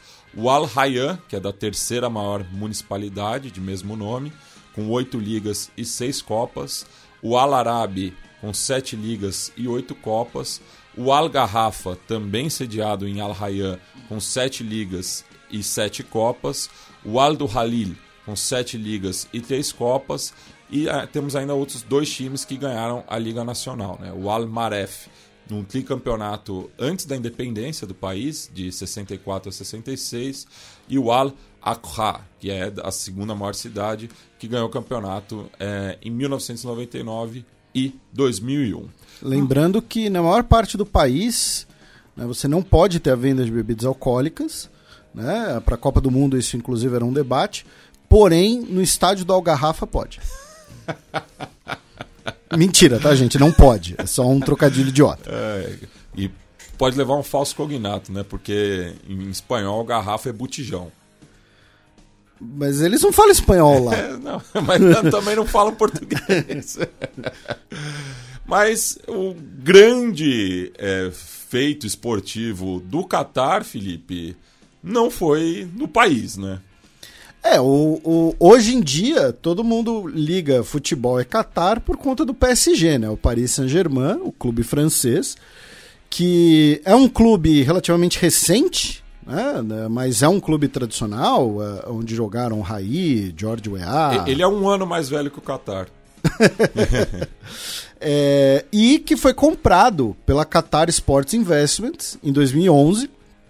Né? O governo Altani bota muito dinheiro no, no, clube, por isso que a gente fala que o Neymar né, é o era o funcionário público mais bem pago do mundo, agora é o Mbappé, que é o funcionário público mais bem pago do mundo, porque o, o dono do, do, PSG é o Estado do Catar. Não tem essa separação. Ah, não, uma empresa ligada ao Catar. Não. É, é o fundo soberano, que é controlado pela família que governa o país, que é dona do Catar desde 2011 botou muito dinheiro no clube, né? desde contratações de estrelas que não teriam um grande impacto esportivo, mas tinham um impacto midiático muito grande, como David Beckham, uh, até uh, recentemente, né, você tem o, o, PSG tendo alguns dos principais jogadores do mundo de fato, né? Contratou um dos melhores goleiros do mundo, uh, segurou o Mbappé, que é um dos melhores jogadores do mundo, tirou o Neymar do Barcelona, enfim, mesmo o Messi, né, já em fim de carreira, mas ainda assim, e tudo isso é parte da, da, né, do uso político do esporte, uso político do futebol, o chamado sport washing, né, que é você melhorar a imagem um país, você usar o futebol como uma, uma questão de relações públicas. Também entra a rivalidade com outras monarquias do Golfo, né, porque vamos lembrar, o Manchester City é de propriedade de uma das principais famílias do Emirados Árabes Unidos. Né? Hoje em dia, agora também nós temos a Arábia Saudita, dona do Newcastle. O Qatar, mesmo antes do PSG, né, uh, também tinha uma grande presença econômica pela Qatar Airways, né, especialmente foi a primeira patrocinadora da camisa do Barcelona. Né, teoricamente foi a Unicef, né, mas o Unicef não era propaganda, era, era campanha de caridade e tal. Mas uh, uh, o Qatar, a Qatar Airways é muito presente no futebol também. E uh, também tem um interesse econômico nisso, né? O uso do futebol, uh, inflacionando os valores do futebol, inclusive. Não estou dizendo que tem ligação com lavagem de dinheiro, nada disso, longe de mim, eu não sei de nada, tá?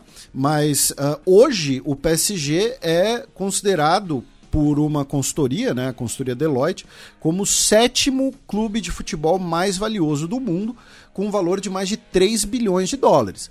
Se você pensar que, com todo respeito, não é um clube de um grande centro. Não é um clube que tem uma grande torcida. Né? E ele vale toda essa grana, também tem a questão de você. Né? Quando eu digo grande centro, eu falo, obviamente, né? não é Espanha, não é Inglaterra, não é Alemanha, não é Itália.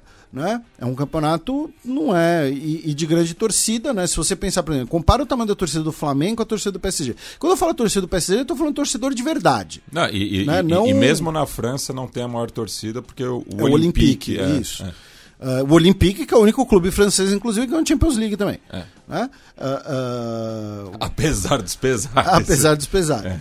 Né? Então, assim, compara o tamanho da torcida do Flamengo, por exemplo, com a torcida local do PSG. Óbvio que você vai ter hoje muito moleque aqui no Brasil com camisa do PSG, você vai ter garotado em todo canto do mundo com camisa do PSG, por conta do Neymar, do Messi do Mbappé. Mas né, não é um clube que tem uma grande torcida, não é um clube de um grande centro, e é o considerado o sétimo clube mais valioso do mundo.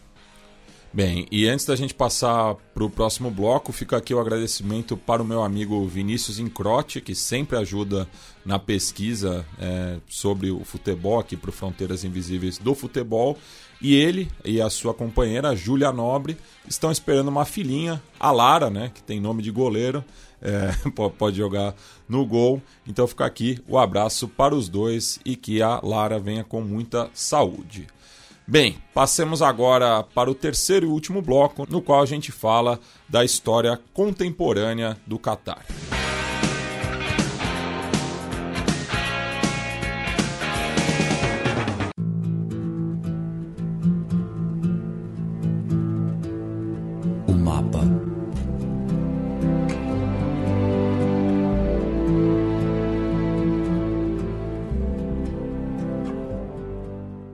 Bem, Felipe, e na segunda metade do século XIX, né, tivemos diversas disputas entre britânicos e otomanos ao redor ali, né, do, do Oriente, não só da Ásia, também partes da, da Europa, é, o que marcou, né, é, aí essa, essa reta final de, do século e que vai desembocar depois na Primeira Guerra Mundial. Né? É, faz parte né, dos eventos que levam à Primeira Guerra Mundial. E no caso do Catar, uh, o que acontece? Como a gente mencionou no primeiro bloco, né, a gente tem a ascensão da família Altani como aliada dos britânicos. Uh, nós temos a, né, os, os tratados da Costa da Trégua com os britânicos, porém, os otomanos ainda se consideravam né, uh, os legítimos governantes da região. E em 1893, o Império Otomano detém, uh, prende alguns líderes catares e ordenam uma, uma ocupação militar tá, da região do Catar, Uh, em resposta ao fato de que o príncipe, né, o sheik, né, o, o Jassim Altani, ele se recusa uh, a reconhecer a autoridade otomana. Os otomanos, então, tentam cercar o forte de Al-Wab, uh, não conseguem, e então batem em retirada em, em direção à região de Albida, quando eles são cercados pelas tropas do Altani. O Altani também consegue né, reunir um grande exército tá? É, para cercar as tropas otomanas. A batalha, né, uh, em março de 1893, reuniu cerca de 4 mil homens. E, no caso, as tropas do Altani, elas tinham apoio material dos britânicos. Tá? Armamento moderno britânico, fornecimento de munição pelos britânicos. E, por conta dessa vitória, então, dos catares, que cercam forte, e a guarnição otomana precisa, então, se render Uh, os catares basicamente ganham independência nominal, se torna uma região uh, uh, completamente autônoma dentro do Império Otomano. Esse é o período, né, o final do século XIX e início do século XX, como a gente também mencionou no primeiro bloco, quando a indústria perlífera do Catar chega ao seu auge. Né? O auge é considerado o ano de 1912, que é o ano da superabundância. Tá? Uh, algumas estimativas colocam que um quarto da população tinha suas atividades econômicas ligadas ao comércio de pérolas. Repito, isso é facilitado pelo fato de que as águas do Golfo Pérsico são bastante rasas. Claro, não é rasa que nem uma piscininha, tá? Mas assim, se você pensar em padrões marítimos, elas são rasas. Os otomanos oficialmente abrem mão da sua autoridade, da sua soberania sobre o Catar com a Primeira Guerra Mundial. E em 1916, o governante Abdullah bin Jassim Al Thani, ou seja, o filho do Jassim, o filho do fundador, assina um, mais um acordo com os britânicos, basicamente oficializando o Catar como um protetorado britânico. Nesse caso aqui, a preocupação da família Al Thani era a eventual ameaça da família Saúde. Tá? Uh, eles temiam que a família Saúde, né, os IMB Saúde, que estavam uh, crescendo a sua autoridade na Península Arábica, né? estavam centralizando a região de Nadi e também a região de Al-Hassa, que é o litoral da Península Arábica, o litoral oriental da Península Arábica, é, pudesse ser uma ameaça ao Catar. E os britânicos, inicialmente, estavam né, um pouco reticentes em se envolver no conflito, já que a família Saud também era aliada dos britânicos, inclusive contra os otomanos no contexto da Primeira Guerra Mundial e também na exploração daquele líquido viscoso preto né, que começava a ser descoberto na região. O óleo de rocha. O óleo de rocha, o boi velho petróleo. E aí, em 1916, nós temos a primeira expedição buscando petróleo no Catar, enviada pela Anglo-Persian Oil Company, né, que é o embrião de uma das maiores empresas petrolíferas do mundo. Uh, não encontram petróleo. Em 1933, encontram petróleo no Bahrein, e aí, em 1935, o governo do Abdullah bin Jassim assina um acordo de exploração com a Anglo-Persian Oil Company, na qual a empresa teria direitos de explorar petróleo por 75 anos, tá? Com pagamentos de benefícios na descoberta do petróleo e também pagamentos anuais de royalties, tá? Só que é interessante que na década de 30, a gente sempre lembra, tanto no xadrez herbal quanto no Fronteiras, que as dinâmicas das potências são importantíssimas, os interesses das potências são importantíssimos, né? a superestrutura mundial é importantíssima, mas também existem os interesses locais, também existe a agência local. Né? No caso do Catar, isso era motivado né, esse interesse dos próprios catares em maiores acordos com os britânicos e na busca para o petróleo se dava por dois motivos. Primeiro, a década de 1930, o início da década de 1930 foi uma década de crise econômica na região. Primeiro, pelo declínio do comércio perlífero causado pela Grande Depressão que diminui o interesse internacional, o interesse comercial nas pérolas, e também pelo fato da ascensão do cultivo de pérolas, especialmente em regiões do Pacífico. Né, em que você não dependia mais de você ter que caçar a ostra e tirar a pérola, depender ali, entre aspas, da sorte. Você cultiva as pérolas. E segundo, em 1936, o Bahrein, que vamos lembrar até algumas décadas antes governava todo o Catar, o Bahrein reivindicou as ilhas Hawar e outros territórios do Catar, dizendo esses territórios são historicamente nossos. Tá? Os britânicos aceitaram a reivindicação do Bahrein sobre as ilhas, mas não em relação aos outros territórios. Fizeram ali um, um rei Salomão. Por conta disso, o Bahrein ficou uh, pé da vida né, por não ter tido todas as suas reivindicações obtidas, chegou a enviar uma pequena expedição militar né, para a região, foi derrotada, foram derrotados pelas forças do Abdullah bin Jassim, porém, por conta né, do apoio britânico aos catares e dessa derrota, o Bahrein determinou um embargo ao comércio e às viagens ao Catar o Bahrein realizou um pequeno cerco ao Qatar, que como a gente vai ver não foi, né, foi o primeiro, mas não, né, não é algo, uh, não foi algo singular. E o caso, meu caro Matias, só foi resolvido finalmente em 2001, quando a Corte Internacional de Justiça, a CIG, Uh, disse que o Bahrein tinha soberania sobre as, ilha, as ilhas Hawar, enquanto o Catar tinha soberania sobre as outras ilhas menores e a região de Zubará. E durante o caso, o Catar usou 82 documentos forjados tá? O que obviamente prejudicou e muito a, eh, né, a defesa do Catar. Então, só em 2001 esse caso lá da década de 30 foi resolvido. Mas então o que eu quis dizer é, o Catar também vai procurar a exploração do petróleo com os britânicos, porque a sua economia entra em declínio na parte das pérolas e eles começam a sofrer um embargo né, no comércio regional por conta dessa tensão com o Bahrein.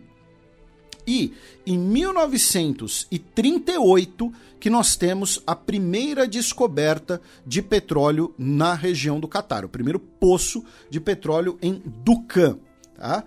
As exportações de petróleo em grande quantidade começam em 1949 e aí começa a entrar muita grana na economia catari, por conta até do, da expansão da demanda internacional, né, do crescimento econômico pós Segunda Guerra Mundial, né, aquela chamada às vezes era de ouro, ou boom, né, a, a, época do boom econômico que leva aos baby boomers, né, uh, e isso leva a uma crise no Catar. Tá? Por quê? O Abdullah bin Jassim, uh, ele já estava envelhecido, já era, né, já estava, já tinha uma idade avançada. A família real do Catar começa a querer mais privilégios e mais dinheiro, né? Uh, uh, mas usando um termo bem claro, né? Mesadas. Né? A família saudita, né, a, a, exploração de hidrocarbonetos é sempre um monopólio das famílias reais nesses países e é o que garante, é o que sustenta o estilo de vida, é que garante todas as regalias. Então os parentes dele queriam mais grana. Ele então faz mais um acordo com os britânicos em 1949, que é: olha, os britânicos podem expandir sua presença na região, eu vou abdicar porque minha família está enchendo meu saco e vocês vão reconhecer o meu filho, o Ali bin Abdullah, uh, como o governante do Catar. Os britânicos aceitam e o Ali bin Abdullah está presente na coroação da Elizabeth II em 1953. Uma, uma presença que causa, causou constrangimentos durante toda a vida da Elizabeth II, porque, como parte da comitiva dele, tinham pessoas escravizadas tá? É, é, eram servos oficialmente, né? mas que na prática eram pessoas escravizadas. Durante a década de 1950 e década de 1960, nós temos muitos protestos no Catar contra a família real, Altani, e contra a presença britânica.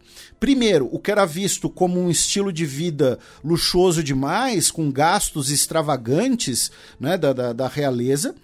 Segundo, também revoltas nacionalistas, tá? Uh, inspiradas especialmente na Revolução Egípcia de 1952, né, que foi a revolução que acaba com a presença britânica no Egito, né, a Revolução Nasserista de caráter desenvolvimentista. Tanto que se você tem algumas fotos que dá para achar Uh, infelizmente sempre em resolução muito ruim, mas que você pode ver bandeiras egípcias nesses protestos no Catar.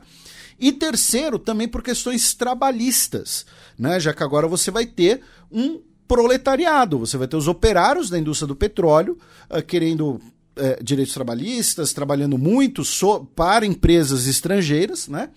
Em 1863 é criado a Frente uh, Nacional Unida do Catar, que era uma frente sindical que desejava reformas e uh, ampliação do que a gente chamaria de um estado de bem-estar social dentro do Catar. Por conta desses não só por conta desses protestos, né, mas por conta ali de todo o contexto internacional da década de 1960, né, então pós-revolução nascerista, guerras árabes israelenses, contexto da Guerra Fria, o Reino Unido, né, afirmou que iria retirar as suas forças, né, ao leste do uh, Canal de Suez e a proposta naquele momento, essa é uma coisa interessante que a gente, a gente mencionou em 2017, quando teve o bloqueio do Qatar no xadrez herbal. A ideia era que todos os reinos, né, todos os, os emirados e, e, e cheques né, da costa da trégua fossem unidos em um país só. Porém, dois deles saíram, que foram Bahrein e o Catar. Os outros criaram o quê? Os Emirados Árabes Unidos. Que são sete no total. São sete no total, uma federação, mas era para ser nove. Era para incluir o Bahrein e o Catar. E tem uma rivalidade muito grande entre Abu Dhabi e Dubai. Isso, uhum. É, dentro e... dos Emirados. É. Uh, com isso, né, o Catar não aceita fazer parte. Né? O Catar declara sua independência no dia 1 de setembro de 1971, e aí nós temos o anúncio oficial no dia 3 de setembro. O anúncio oficial, meu caro Matias, não foi feito em Doha. Foi feito num palacete na Suíça, onde né, o sheik Ahmad bin Ali bin Al-Thani estava ali passando, né, estava de rolê. né? Uh, e aí, em fevereiro de 1972, ele foi deposto pelo califa bin Hamad al-Thani quando ele estava numa viagem para caçar. Né? Porque, repito, todo esse estilo de vida, né? esses gastos extravagantes, estavam também criando um custo popular né? de protestos e tudo mais.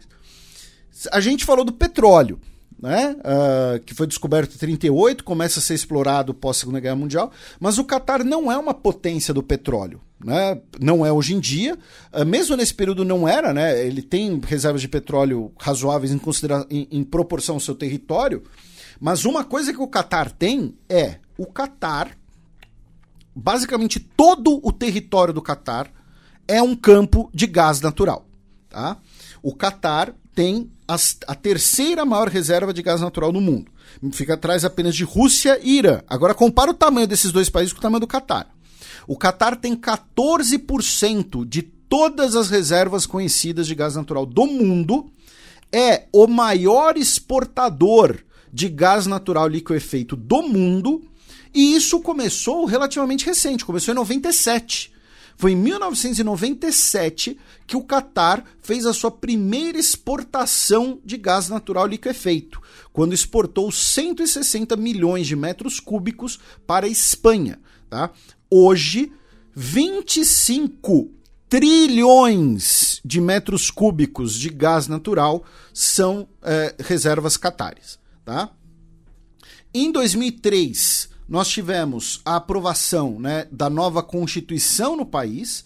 Porém, é importante mencionar que a monarquia ainda controla o país de maneira virtualmente absoluta, embora você tenha a Constituição. Uh, você tem ali uh, previsões penais né, que, assim como outros países da região, são é, bastante discutíveis do ponto de vista de direitos humanos, né, como, por exemplo, o uso de castigos físicos, a pena de morte para homossexuais, embora hoje você tenha uma moratória nessa pena de morte, mas a monarquia Qatar é uma monarquia virtualmente absolutista. O, a família Altani não governa o país. A família Altani é dona do país, assim como o Saúde na Arábia Saudita, que lá na Arábia Saudita eles nem se preocupam em ter uma constituição, em fingir alguma coisa, tá? E o Qatar, ele tem uma coisa muito curiosa, meu caro Matias, que também derivado né, desse seu papel como exportador de energia, a presença internacional do Qatar é muito desproporcional ao tamanho do país, se a gente pensar. Né? A, a influência do Catar né, como ator político regional, como um, um, ator importante de soft power, inclusive, e isso ficou muito evidente com a chamada Primavera Árabe. Né? Na chamada Primavera Árabe, o Catar foi um dos principais apoiadores e financiadores de movimentos de protestos contra tanto os governos seculares, então o Catar apoia a Irmandade Muçulmana no Egito, o Catar apoia Uh, apoiou diversos protestos na Síria, que se tornaram base de grupos armados, que receberam financiamento e armamento do Catar. O Catar é um dos países né, que apoia o Hamas por conta dessas ligações com a Irmandade Muçulmana. Então, o Catar é um ator é, regional muito influente. Tá? Muito mais do que, por exemplo, o Kuwait, que é um país maior, uh, mais do que eu diria até que a Jordânia, que é um país bem maior e com um estado né, bem mais parrudo, digamos assim, tirando ali a questão do conflito árabe-israelense, claro. E a Jordânia muitas vezes acaba servindo como um mediador na região, né? enquanto que o Catar justamente né, por conta da, da, sua posição até em relação a Al Jazeera, né, acaba sendo é, muitas vezes controlador da narrativa, né, principalmente nessa interface com o dito Ocidente. Isso, né? Você mencionou a Al Jazeera, né? Al Jazeera que a gente usa de fonte várias vezes aqui no é. programa, inclusive, né? Nós temos a Al Jazeera, nós temos a Bein, né, como uma grande empresa de transmissão de esportes, temos a Qatar Airways, temos o Fundo Soberano do Qatar, né, que foi criado em 2005, uh, eh, cujo dinheiro vem do gás natural. Temos outras empresas e caridades catares que também são presentes pelo mundo. E isso gerou né, uma reação dos seus vizinhos, que em 5 de junho de 2017, e aí já tinha o podcast Xadrez Herbal, então quem quiser acompanhar a cobertura da época, inclusive, né? Arábia Saudita, Emirados Árabes Unidos, Bahrein e Egito, afirmando que o Catar né, estava interferindo em assuntos domésticos desses países e que o Catar também estava interferindo na guerra do Iêmen, cortaram laços com o Catar e fecharam completamente as fronteiras do Catar. O Catar foi bloqueado em 2017, né, por terra, ar e mar, ao ponto que a Arábia Saudita tem aquele projeto de construir um canal que vai, na prática, transformar o Catar numa ilha. Né, aquele canal que, que, vai, que vai cruzar a fronteira e, na prática, transformar o Catar numa ilha. Né? Uh, usando o precedente do canal de Kiel, que é o canal alemão que, na prática, transforma a Dinamarca numa ilha. Né?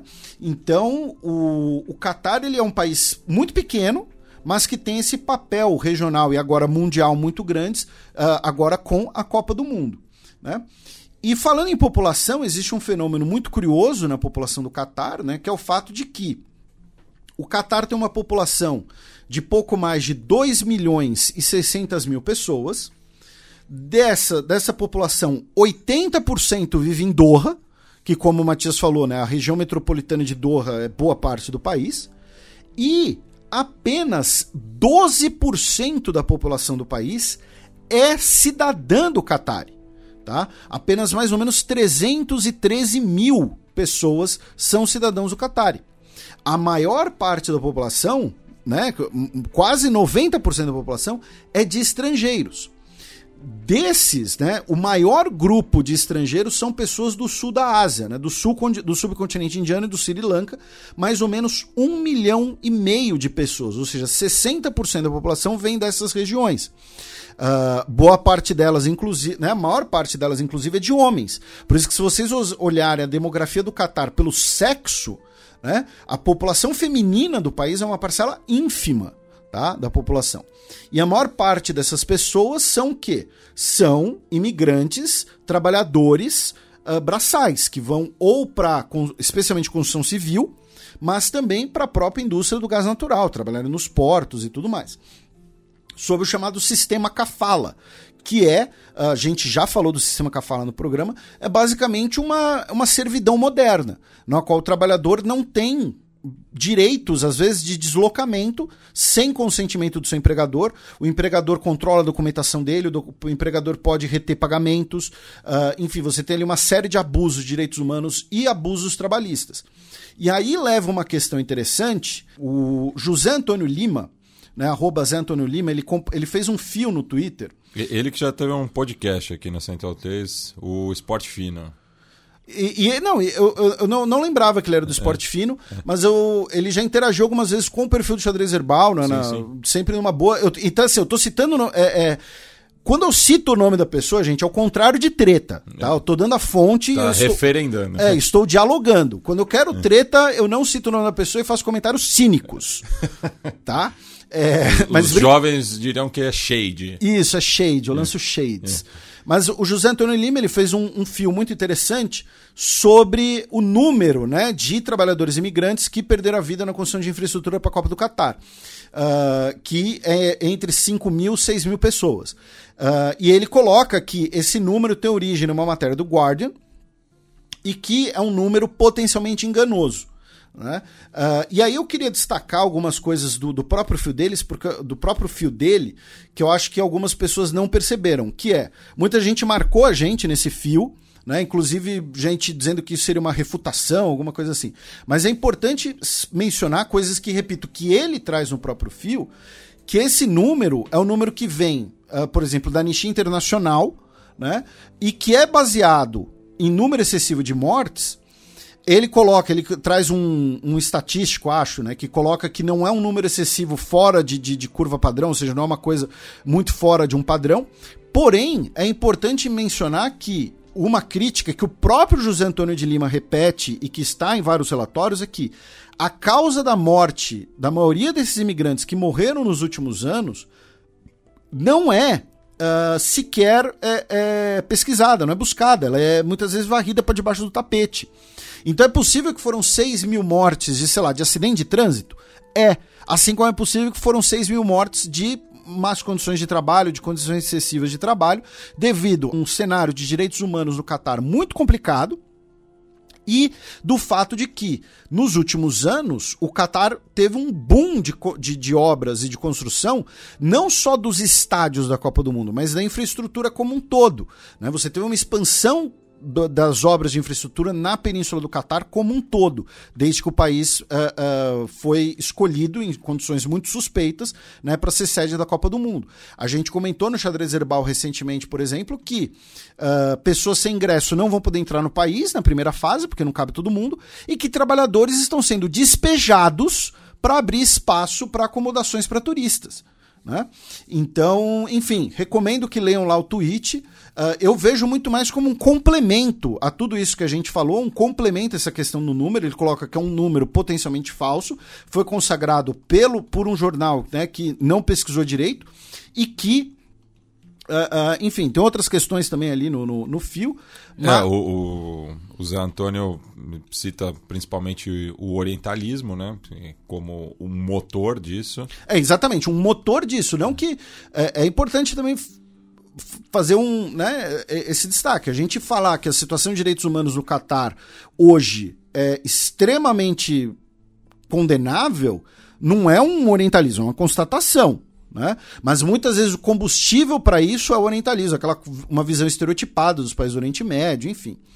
E para a gente, né, a gente sempre fecha né, com os dados atuais do país, né, a gente falou da população, o PIB nominal do Catar é estimado na casa de 220 bilhões de dólares, o que coloca ele como 55ª economia do mundo. Se, novamente, se você pensar que é um território ínfimo, é uma economia relativamente grande. E o PIB per capita está na casa ali de 83 mil dólares por cabeça. O quinto país do mundo em PIB per capita, mas é importante destacar, não é a realidade, porque é um país marcado por uma forte desigualdade de renda entre esse trabalhador braçal imigrante controlado pelo seu empregador que vem de Bangladesh para construir estádio e o cara cujo sobrenome é Altani. Né? É importante destacar isso. É, e é IDH. Por, é, porque é justamente isso. Fazer a comparação né, do, do PIB per capita com o IDH, você vê o tamanho da desigualdade do país. Né? Isso, e o IDH do país é de 855, né, 0,855, 42 do mundo. Felipe, e para quem quiser saber mais sobre o Catar, qual seria a sua dica cultural? Olha, a minha dica, meu caro Matias, vai ser um, do, vai ser um dos livros que foi o principal para esses roteiros do Catar, tanto Fronteiras Invisíveis quanto Nerdologia, que é o, talvez o único manual em inglês que tenha de história do Catar, que é Catar, A Modern History, do Alan Fromhertz, da Georgetown University Press. E uh, eu ouvi dizer, ouvi dizer, eu não sei de nada. Dizem por aí. Dizem por aí que rola, tem, tem uns PDF dele navegando por aí, às vezes, dependendo do site que você usa, dependendo das palavras que você coloca, você consegue achar o Qatar, a Modern History do, da Georgetown University Press. Ele que é professor de História do Oriente Médio na, na, na, na universidade e, inclusive, também lecionou na Universidade do Qatar. Bem, a minha dica eu vou acabar me repetindo também, né? Porque é, não temos muitas fontes, né? É, propriamente do Qatar.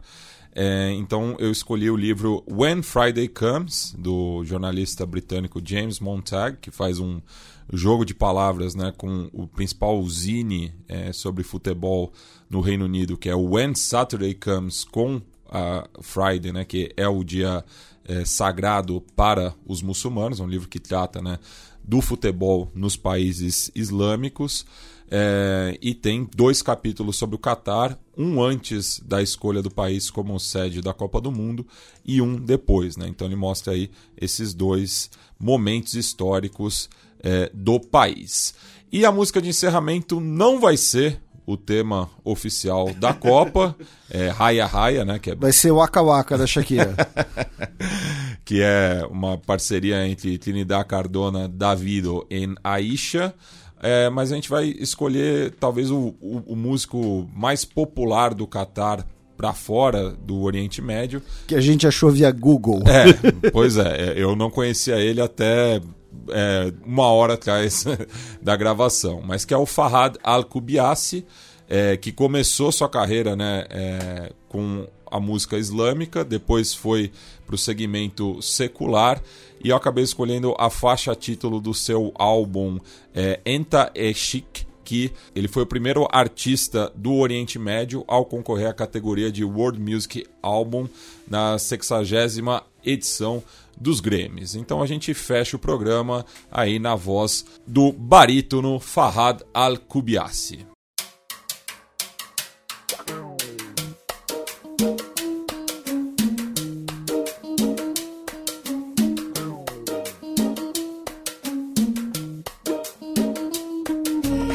انت عشق لو حصل لي ما حصل لي مطلوبي لا فيك شك ولا لا لا استخارة انت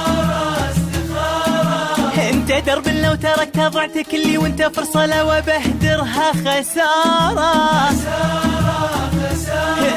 انت انت عشق لو حصل لي ما حصل لي مطلوبي لا فيك شك ولا لا لا استخارة. انت انت درب لو تركت ضعتك اللي وانت فرصة لو بهدرها خسارة.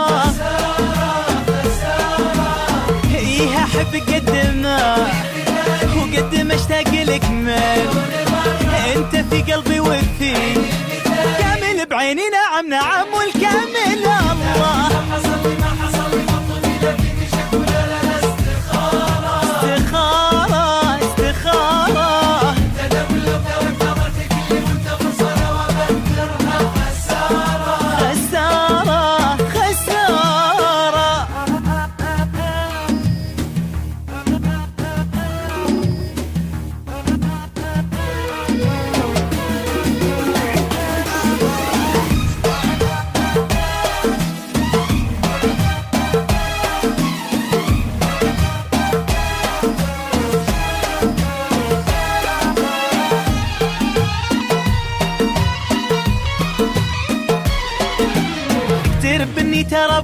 اخاف اخليك اقرب من هدى بعيني عيني لعيني الرجال طالب الخطر عفا وانت لو عفت البشر مزروع فيني. اقترب اقترب مني ترى بعدك اخاف اخليك اقرب من هدى بعيني عيني لعيني الرجال لا طالب الخطر عفا وانت لو عفت البشر مزروع فيني. راضي لو زعل. انت حاضر دنيتي. لو تأشر طارق قلب.